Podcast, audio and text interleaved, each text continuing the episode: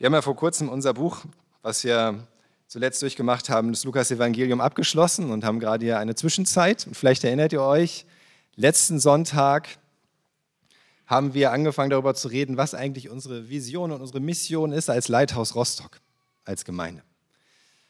Unsere Vision sozusagen ist eben, ja, dass Jesus, dieser Leuchtturm, leuchtet hier in dieser Stadt, dass er leuchtet in unserem Stadtteil, dass er leuchtet in die Finsternis, in die Dunkelheit, in die Hoffnungslosigkeit, die Verlorenheit der Menschen hinein. Und wir haben gesehen, was ist denn unsere Mission dafür? Was ist unser Weg?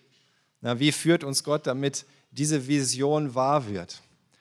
Und äh, da geht es erstmal nicht um ganz einfache praktische Details, wie gehen wir sonntags vor dem Gottesdienst auf die Straße oder machen wir das mittwochs oder machen wir was ganz anderes, sondern es geht um unser Herz, was ist unser Ziel, wie wollen wir hier leben, was wollen wir leben als Christen ganz persönlich, als Kinder Gottes, als Nachfolger Jesu und als Gemeindeleithaus Rostock. Und diese Mission, dieser Weg, wie wir leben wollen, hat zwei Teile für uns als Gemeinde. Der erste Teil, den haben wir uns letzte Woche angeschaut. Wenn du nicht da warst oder es nicht gehört hast, kannst du es dir anhören. Die Aufnahme im Podcast.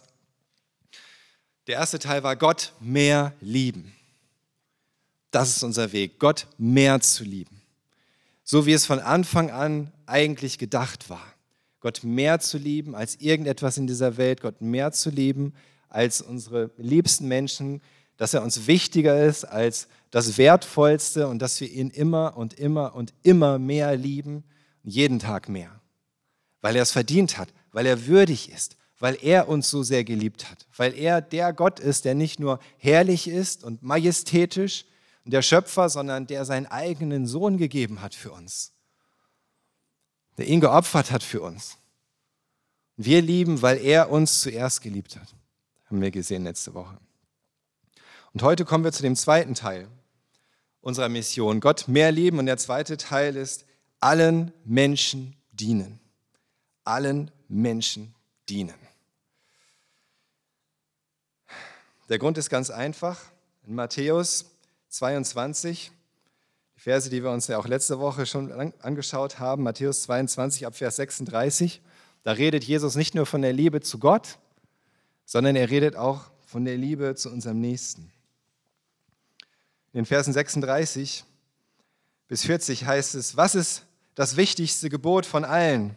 fragte er ihn. Und Jesus antwortete, liebe den Herrn, deinen Gott, von ganzem Herzen, mit ganzer Seele und mit deinem ganzen Verstand.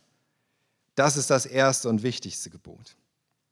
Das zweite ist ebenso wichtig, liebe deinen Nächsten wie dich selbst. Gott zu lieben mehr als alles andere und immer mehr, sagt Jesus, ist das erste und wichtigste Gebot. Aber genauso wichtig, sagt Jesus, ist es dann, unseren Nächsten, unseren Mitmenschen zu lieben. ihn zu lieben wie uns selbst. Und passt auf, Jesus sagt nicht, dass wir unseren Mitmenschen genauso lieben sollen wie Gott. Das sagt er nicht. Er sagt nur, es ist genauso wichtig, unseren Mitmenschen zu lieben wie uns selbst, wie es wichtig ist, Gott zu lieben von ganzem Herz, mit ganzer Seele, mit all unserer Kraft, was mehr ist, als wie wir uns selbst lieben sollen. Das steht überall. Viel mehr. Aber hier sagt Jesus, genauso wichtig, dass wir unseren Nächsten lieben, wenigstens, wie wir uns selbst lieben. Das Problem ist leider häufig, dass wir zwar irgendwie wissen, wir sollen unseren Nächsten lieben, aber wir haben gar keine Ahnung, was das eigentlich bedeutet, unsere Mitmenschen wirklich zu lieben wie uns selbst. Heißt das jetzt, ich soll sie genauso toll finden, wie ich mich toll finde, falls du dich selbst toll findest zum Beispiel? Oder heißt das, dass du einfach immer recht freundlich sein sollst? Liebst du damit deine Mitmenschen einfach immer ganz nett? Oder heißt das, dass du alles tun musst, was andere von dir wollen, egal was? Liebst du dann deine Mitmenschen? Was heißt das wirklich? Meinen Nächsten lieben wie mich selbst. Jesus sei Dank müssen wir nicht hier irgendwie im Trüben stochern und uns irgendwelche Dinge aus den Fingern saugen, sondern Jesus hat das selbst gezeigt und Jesus hat es selbst gelebt und gelehrt, was es heißt, nämlich lieben heißt dienen. Lieben heißt dienen. Schon im Alten Testament finden wir immer wieder dienen synonym mit lieben. das geht einfach parallel, das geht zusammen. Auch in 5. Mose 10 zum Beispiel. 5. Mose 10, Vers 12. Und nun Israel, was fordert Jahwe, dein Gott, von dir? Er will nur, dass du Ehrfurcht vor ihm hast und auf seinen Wegen gehst, dass du ihn liebst und mit Herz und Seele dienst. Und er wörtlich mit ganzem Herzen und ganzer Seele dienst. An anderer Stelle heißt es, du sollst Gott, Gott von ganzem Herzen, ganzer Seele lieben. Hier heißt es, von ganzem Herzen, mit ganzer Seele dienen. Das geht synonym, das geht zusammen. Lieben heißt dienen. So wird Liebe praktisch, so wird Liebe wirklich und erfahrbar. Mein Mitmenschen zu lieben hat nichts mit Gefühlen zu tun. Eigentlich gar nichts mit Gefühlen zu tun, auch nicht mit Sympathie zum Beispiel. Ein früherer Pastor von mir hat immer gesagt, Nächstenliebe fängt da an, wo Sympathie aufhört. Da fängt die Nächstenliebe überhaupt erst an. Das heißt, alles, was du tust für Menschen, Dinge, die auch nett sind und lieb sind und freundlich sind, und du tust es für Menschen, die dir ohnehin sympathisch sind, die du irgendwie magst. Ich meine, ich hoffe, es gibt viele Menschen, die du magst. Ja, und das fällt dir deswegen ja auch ganz leicht. Tut mir leid, das ist alles auch gut, aber das ist noch gar keine Nächstenliebe. Das ist einfach Nettigkeit aus Sympathie. Ja, das, ist, das kommt ganz von alleine. Nächstenliebe fängt da an, wo die Sympathie aufhört, wo du es nicht von alleine machst, wo du dich nicht sowieso motiviert fühlst davon, dass der andere so nett ist und so freundlich und ihr so eine gute Beziehung und so eine enge Freundschaft miteinander habt, sondern da, wo du einen Schritt weitergehen musst. Da fängt die Nächstenliebe an. Nächstenliebe ist eine Entscheidung zur Tat. Eine Tat, die dem anderen dient. Das ist Nächstenliebe. Wieso sagt Jesus dann, wir sollen den anderen lieben wie uns selbst? Hat das was damit zu tun, dass du dich erst selbst lieben musst und ganz lieben und vollkommen annehmen musst, bevor du andere lieben kannst?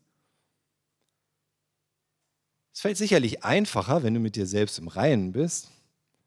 Aber wenn das die Voraussetzung wäre, dass wir uns selbst erst ganz angenommen haben und ganz lieben, bevor wir überhaupt andere lieben können wie uns selbst, dann würde es ziemlich schlecht aussehen, oder? Also ich weiß nicht, wie es dir geht. Vielleicht bist du ja schon an dem Punkt, dass du dich selbst ganz liebst und mit allen, auch mit jedem Fehler und allen Schwächen schon vollkommen angenommen hast. Wow. Aber ich glaube, den allermeisten von uns geht es nicht so. Heißt das dann, ich kann nie meinen Nächsten lieben, wie mich selbst, weil ich ja mich selbst gar nicht richtig liebe? Das wäre schade.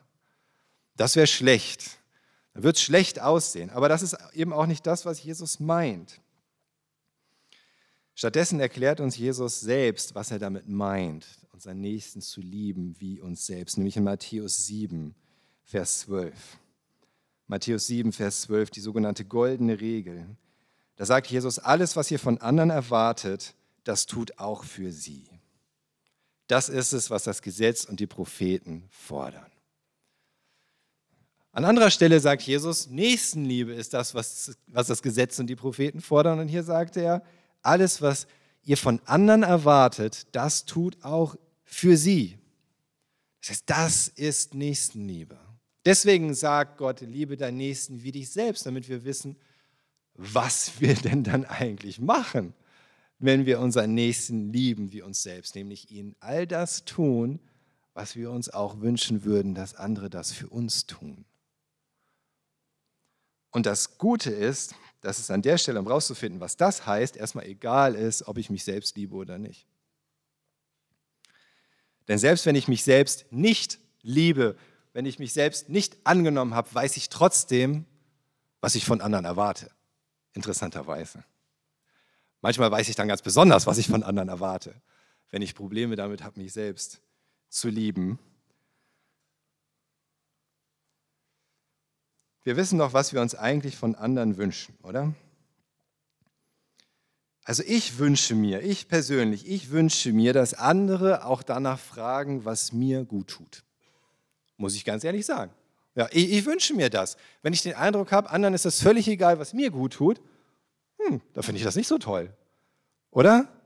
Ich wünsche mir, dass andere sich Gedanken auch darüber machen, was mir gut tut. Vielleicht nicht nur, ja, es müssen sich alle sich immer nur die ganze Zeit Gedanken darüber machen, was mir gut tut, aber auch mal, wenn es mich irgendwie betrifft, wenn es mich irgendwie tangiert, wenn, wenn das, was sie tun, mich beeinflusst oder mir vielleicht sogar schaden könnte oder auch nutzen, dann wünsche ich mir, dass andere sich auch Gedanken darüber machen, was mir gut tut.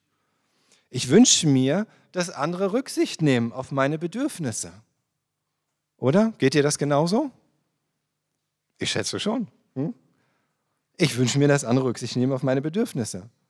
Das heißt, im Gegenzug, wenn ich meinen Nächsten lieben will, nehme ich Rücksicht auf seine Bedürfnisse. Ganz aktiv, ganz bewusst. Ich wünsche mir, dass andere geduldig sind mit mir, gerade dann, wenn ich mich schlecht fühle. Dann wünsche ich mir, dass andere geduldig sind, dass sie einfach Verständnis dafür haben, dass ich gerade nicht so gut drauf bin, dass ich nicht so funktioniere, wie ich vielleicht funktionieren sollte, dass ich vielleicht auch Dinge tue, die ich gar nicht tun sollte oder vielleicht auch etwas nicht tue, was ich tun sollte, einfach weil es mir persönlich gerade schlecht geht. Wünschst du dir das auch? Dass andere dann geduldig mit dir sind, dich nicht sofort verurteilen und kritisieren. Ich wünsche mir, dass andere mich nicht vorverurteilen, nur weil sie mein Handeln nicht verstehen. Das wäre schön, wenn andere nicht sofort ein Urteil sprechen würden über mich, mit dem, was ich tue oder sage, nur weil sie für sie nicht nachvollziehbar ist. Geht dir das genauso? Oder? Also, mach es auch so mit dem anderen. Ich wünsche mir, dass andere großzügig sind und mit mir teilen, wenn sie haben und ich nicht haben. Muss ich ganz ehrlich sagen. Ja, also, na, wenn, wenn ich jetzt halb am Verhungern wäre und jemand anders isst einen fetten Burger, würde ich mir wünschen, dass er ihn mit mir teilt. Oder? Du auch? Also mach es auch so mit anderen, wo du etwas hast und sie nicht, teile. Ich würde mir wünschen, dass andere meine Meinung akzeptieren. Und nicht nur, weil sie eine andere Meinung haben, mich deswegen ablehnen oder sogar angreifen. Würdest du dir das auch wünschen? Dass andere das einfach akzeptieren, dass du da deine Meinung hast? Dann akzeptiere es auch bei ihnen ohne gleich dagegen zu kämpfen und zu denken, du musst sie überzeugen oder sogar dafür bestrafen, dass sie so eine Meinung haben. Und, und, und. Das sind Dinge, die kommen mir sofort in den Sinn. Und ich sage euch, es ist unglaublich anregend, mal darüber nachzudenken, was du dir alles von anderen wünschst. Wow, da fallen dir viele Dinge ein. Also zumindest mir geht es so. Aber dann nimm das und überleg dir, aha, okay, das kann ich also anderen tun. Mein Nächsten lieben wie mich selbst bedeutet, genauso meinen Mitmenschen behandeln. Genau so. Und zwar ganz egal, ob er mir sympathisch ist oder mir nicht sympathisch ist.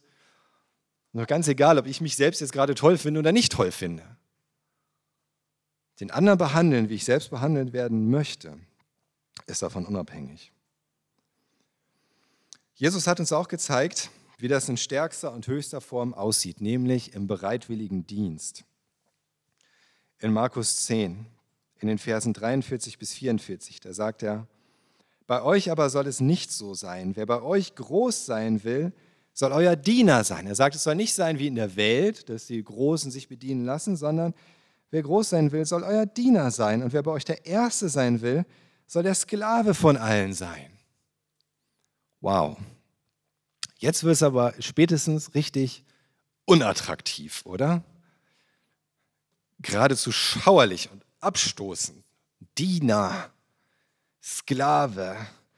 Dienen klingt an sich schon nicht sehr schön. Ja, ich meine, wer, will schon Diener sein? Wir wollen Leiter sein. Wir wollen Veränderer sein. Wir wollen Influencer sein. Wir wollen Beweger sein. Wir wollen Entscheider sein. Aber wir wollen doch keine Diener sein. Oder? Karriereziel Diener. Wow. Guck mal, ob du den Studiengang findest. Diener, das kann ja nur der, die unterste Stufe auf dieser Leiter sein, auf dem Weg nach oben, oder?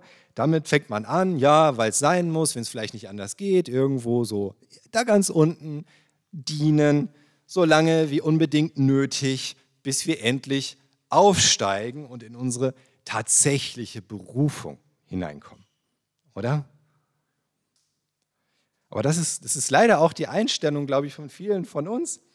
Und die, die wenigsten würden sich wahrscheinlich dienen zu ihrem Lebensmotto machen. Aber Jesus geht sogar noch weiter.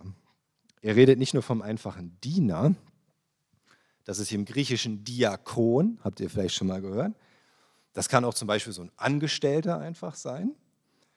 Wer so bereit ist zu dienen, der kann auch groß sein in Gottes Augen. Aber der Erste, sagt Jesus, der Erste, der am meisten lebt, so wie Gott sich das wünscht und wie Jesus das vorgemacht hat, das ist der Sklave. Sklave, das ist griechisch Doulos, der vielleicht schon mal gehört. Sklave. Meistens werden diese Begriffe Diakon und Doulos, ja, Diener und Sklave recht synonym gebraucht. Beide können das Gleiche tun. Können die gleichen Aufgaben haben. Der Unterschied besteht darin, dass der Diener das tut im Grunde, weil er angestellt ist, während der Sklave gar keine andere Wahl hat. Der Diakon, der kann das auch, jetzt vielleicht nicht in der Kirche, aber im Allgemeinen, im Griechischen, für Geld machen zum Beispiel. Ein Sklave nicht. Ein Sklave hat gar keine andere Wahl. Er macht das nicht gegen Bezahlung und er macht das nicht zum eigenen Vorteil. Er hat selbst eigentlich gar nichts davon, dass er Sklave ist, sondern er ist gebunden. Er hat keinen Lohn zu erwarten.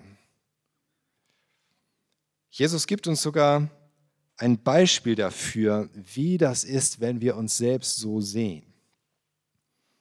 Wir haben uns diese Stelle vor ungefähr einem Jahr im Lukas-Evangelium angeschaut. Ich bin sicher, ihr wisst noch genau, was da vorkam.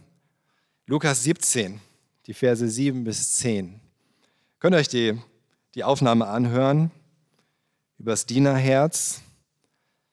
Vorweg hier an dieser Stelle muss ich immer sagen, dass ähm, weder Jesus noch die Bibel Sklaverei an sich gut heißt. Ja. Sklaverei an sich wird von Gott nicht gut geheißen, aber es war eine Realität damals. Und es war greifbar als Veranschaulichung für Jesus. Und er konnte ihnen damit eine bestimmte Herzenseinstellung vermitteln. Und das heißt in Lukas 17 in den Versen 7 bis 10, wenn einer von euch einen Sklaven hat und dieser vom Pflügen oder Schafe hüten zurückkommt, wird er ihm vielleicht sagen, komm gleich zum Essen. Vielmehr wird er zu ihm sagen, mach das Abendessen fertig, binde dir eine Schürze um und bediene mich am Tisch. Wenn ich fertig bin, kannst du auch essen und trinken. Und bedankt er sich vielleicht bei seinem Sklaven, dass er das Befohlene getan hat?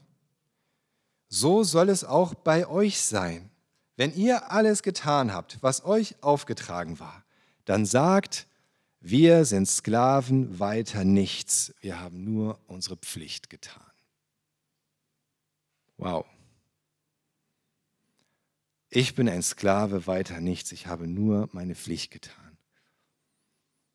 Wie gerne denke ich nach etwas, was ich getan habe, wo ich was für Jesus gemacht habe, wenn ich zum Beispiel auf die Straße gegangen bin oder gepredigt habe oder irgendwas anderes, wie gerne denke ich, oh, habe ich schon mal wieder was für Jesus gemacht. Oder? Natürlich kann ich mich freuen, dass ich irgendwie für Jesus aktiv sein konnte. Und dankbar dafür sein. Aber ich kann mir nicht selber auf die Schulter klopfen. So, oh, toll gemacht, das ist super, ey, du bist so, so gut, ey, so krass. Ich bin ein Sklave, weiter nichts. Ich bin ein Sklave von Jesus. Ich habe eigentlich gar keine andere Wahl, wenn ich ihn kenne, wenn er wirklich mein Herr ist, wenn ich erkenne, wie sehr er mich geliebt hat und seine Liebe ausgegossen ist in mein Herz, wenn ich weiß, wie würdig er ist und wenn ich weiß, dass als Menschen zu dienen sein Wille ist und sein Herz, dafür, wofür sein Herz schlägt. Kann ich mir dann was darauf einbilden? Alles andere ist einfach nur dieser Welt gleich. Dienen, um nach oben zu kommen, dienen, um sich einen Vorteil zu verschaffen, dienen, um Anerkennung zu bekommen, dienen, um Geld zu verdienen, dienen, um damit angeben zu können. Das ist alles kein echtes Dienen. Das findet sich häufig in der Welt. Aber echtes Dienen, wirklich einfach nur zu dienen, so wie ein Sklave, das ist Licht in der Finsternis. Das kennt diese Welt nicht. Das ist nicht von der Welt. Die Frage ist, bin ich, bist du bereit dazu, dich so zu demütigen? Bist du bereit dazu? Das ist die Frage, die sich uns stellen.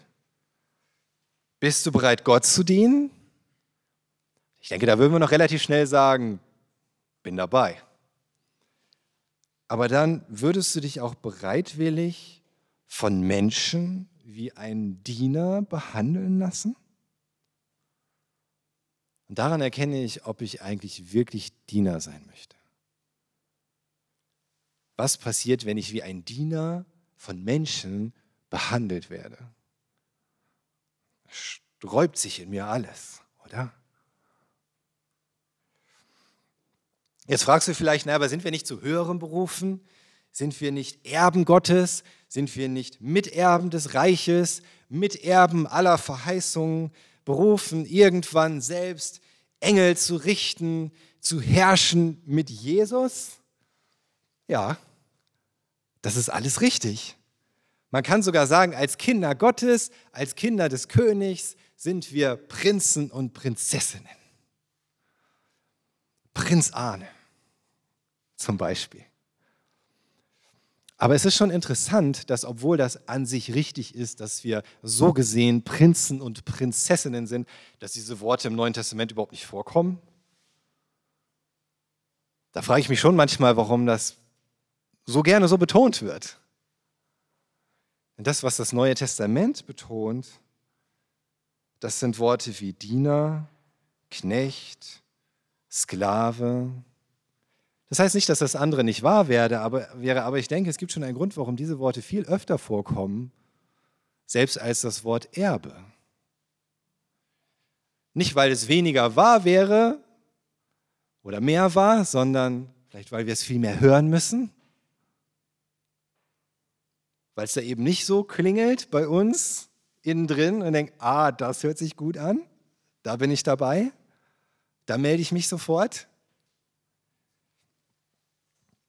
Und vielleicht, weil das, was Jesus gelebt hat, als er hier auf der Erde war, auch nicht so offensichtlich der Prinz war und der Erbe des Königs, sondern eher der Sklave, der sich gedemütigt hat bis zu seinem Tod am Kreuz. Paulus, Petrus, Judas, der Bruder von Jesus, nicht Judas, der Verräter, sie alle bezeichnen sich selbst als Sklaven Gottes. So identifizieren sie sich. Bist du schon mal auf jemanden zugegangen und hast gesagt, hallo, ich bin Arne, ein Sklave Gottes? also, ich zugeben, habe ich noch nie gemacht. Sollte ich vielleicht mal machen. Mal gucken, was dann passiert. Es gibt noch eine Stelle, die wir auch gerne überlesen, in Römer 8, Vers 17. Römer 8, Vers 17. Wenn wir aber Kinder Gottes sind, dann sind wir auch Erben, Erben Gottes und Miterben mit Christus, die jetzt mit ihm leiden. Wörtlich, wenn wir denn mit ihm leiden, um dann auch an seiner Heiligkeit und seiner Herrlichkeit teilzuhaben. Wow. Wenn wir denn mit ihm leiden. Dieses Leiden gehört dazu. Diese Bereitschaft zu leiden für Jesus und sei es einfach Leiden als Sklave aller gehört dazu wenn du das Gesamtpaket haben möchtest mit Erbe und Erbe Gottes und Miterbe mit Christus und Herrlichkeit und so weiter. Das gehört alles mit dazu. Und das ist ja genau das, was Jesus getan hat in unserer Markus-Stelle. Markus 10, in Vers 45 geht es ja weiter. Auch der Menschensohn ist nicht gekommen, um sich bedienen zu lassen, sondern um zu dienen und sein Leben als Lösegeld für viele zu geben nämlich zu leiden. Das ist es ja, was es bedeutete, sein Leben als Lösegeld zu geben. Es bedeutete Leid. Und wir haben uns das sehr genau angeschaut im Lukas-Evangelium, was das für Leid für Jesus bedeutet. Sein Dienst gipfelte darin, sein Leben und sich selbst hinzugeben in Leid, Schmerz und Tod. Alles für uns, ohne Gegenleistung, in absoluter Selbstverleugnung. Und wenn wir denken, ja gut, dann ist das eben hier eine Zeit des Dienstes und schlussendlich geht dann alles auf in meiner eigenen Herrlichkeit, wenn ich dann endlich auch im Himmel bin, sozusagen, selbst dann haben wir es noch nicht verstanden. Denn dann ist die Zeit des Dienstes immer noch nicht vorbei. Das heißt in Offenbarung 22, Vers 3, Offenbarung 22, Vers 3, im himmlischen Jerusalem, dort wird es nichts mehr geben, was unter dem Fluch Gottes steht. Der Thron Gottes und des Lammes wird in der Stadt sein und ihre Bewohner werden ihm als Priester dienen. Das Wort als Priester ist eigentlich hinzugefügt. Dienen. Das ist das Ende. Das ist der Anfang, das ist das Ende. Das ist das, wozu wir berufen sind. Das ist das, wofür wir gemacht sind. Gott zu dienen. Gott zu dienen. Ich denke,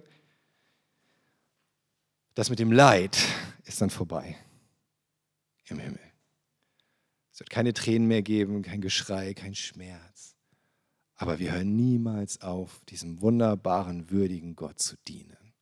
Das ist Herrlichkeit. Und das ist, daran können wir jetzt schon teilhaben, an dieser Herrlichkeit des Himmels, wenn wir ihm hier dienen. Dazu sind wir berufen. Auf diesem Weg hat Jesus den Vater verherrlicht, nur auf diesem Weg werden wir den Sohn, Jesus Christus, verherrlichen. Durch Dienst. Und das muss echt sein, das muss aus unserem Herzen kommen. Und das müssen die Menschen hier um uns herum sehen und erleben, dass das wahr ist und dass sie in uns, in unserem Leben, in dem, was wir tun und in, was wir für sie tun, dass wir ihnen wirklich dienen wollen weil wir wirklich glauben, dass Jesus uns so gedient hat. Und weil er auch ihnen dienen möchte. Sonst ist das alles wertlos. Und es gibt nichts Schlimmeres, als wenn die Welt um uns herum den Eindruck bekommt, die Gemeinde dient sich selbst.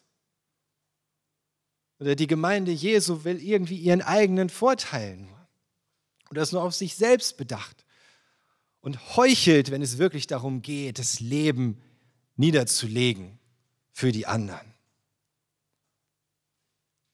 Habt ihr diesen Film gesehen, Honecker und der Pastor? Habt ihr den gesehen? Er kam vor einigen Wochen, vielleicht schon wenige Monate, auf ZDF und da ging es darum, dass Erich und, und Margot Honecker nach der Wende, als keiner sie mehr haben wollte und sie im Grunde auch um ihr Leben fürchten mussten, dass ein Pastor aus Lobetal, gar nicht weit weg von hier sozusagen, sie aufgenommen hat. Der hat sie bei sich zu Hause aufgenommen. Pastor Holm, wenn ich mich nicht irre, mit seiner Familie. Drei Monate haben sie bei ihm gelebt. Die, die vorher der Kirche die, die schlimmsten Probleme gemacht haben, unterdrückt haben und Sie haben leiden lassen. Aber der Pastor hat sie aufgenommen, nicht um das gut zu heißen, was sie getan haben, sondern um Barmherzigkeit zu leben. Und im Grunde genau das zu tun, was wir hier lernen, allen Menschen zu dienen. Allen. Das ist so ein starkes Zeugnis und es kommt auch so stark rüber in diesem Film. Es ist unglaublich. Und was, was mich dann auch fasziniert hat daran ist, das, das kommt daher, dass die Honeckers selbst bei der evangelischen Kirche gefragt haben, ob sie irgendwie einen Unterschlupf für sie hätten. Das heißt, die Oberkommunisten sozusagen, ja, wussten, selbst wenn keiner sie mehr haben will, nicht mal ihre eigenen Gefolgsleute von früher, die Kirche ist am ehesten der Ort, wo sie Unterschlupf finden. Ist doch Hammer, oder? Und das ist das, was die Welt sehen muss und wissen muss. Dass wir als Kirche, als Gemeinde Jesu, dass wir diejenigen sind, die das ernst meinen mit der Nächstenliebe, dass wir das wirklich ernst meinen mit dem Dienst für alle und dass es nicht nur dahergesagt ist oder irgendwie ein Gruppenzwang oder so, sondern dass es von Herzen kommt. Der Pastor hat das gemacht, hat viel Anfeindungen erlebt dadurch, auch von Christen, die das nicht verstehen konnten, wie er das machen kann. So ein starkes Zeugnis. Schaut euch diesen Film an. Honecker und der Pastor. Wirklich wahr und wirklich stark. Und ich wünsche mir, und das ist meine Sehnsucht, das ist mein Gebet, dass wir als Gemeinde genau so ein Zeugnis sein können. Und ich weiß nicht wie und ich weiß nicht, was in Zukunft vielleicht noch kommt und uns bevorstehen wird oder welche Möglichkeiten uns dazu geben wird. Aber ich, das ist mein Gebet im tiefsten Herzen, dass wir dieses Herz dafür haben und dass, wenn es diese Gelegenheit gibt und die Gelegenheit kommt, dass wir sie ergreifen und dass wir das tun, dass wir so leben. Und dass wir als Einzelne auch, wo immer wir sind, wenn wir nicht in der Gemeinde sind, sondern am Arbeitsplatz oder an der Uni, zu Hause, in der Familie oder in der Nachbarschaft, dass wir das auch leben. Allen Menschen zu dienen. Nicht für unseren eigenen Vorteil.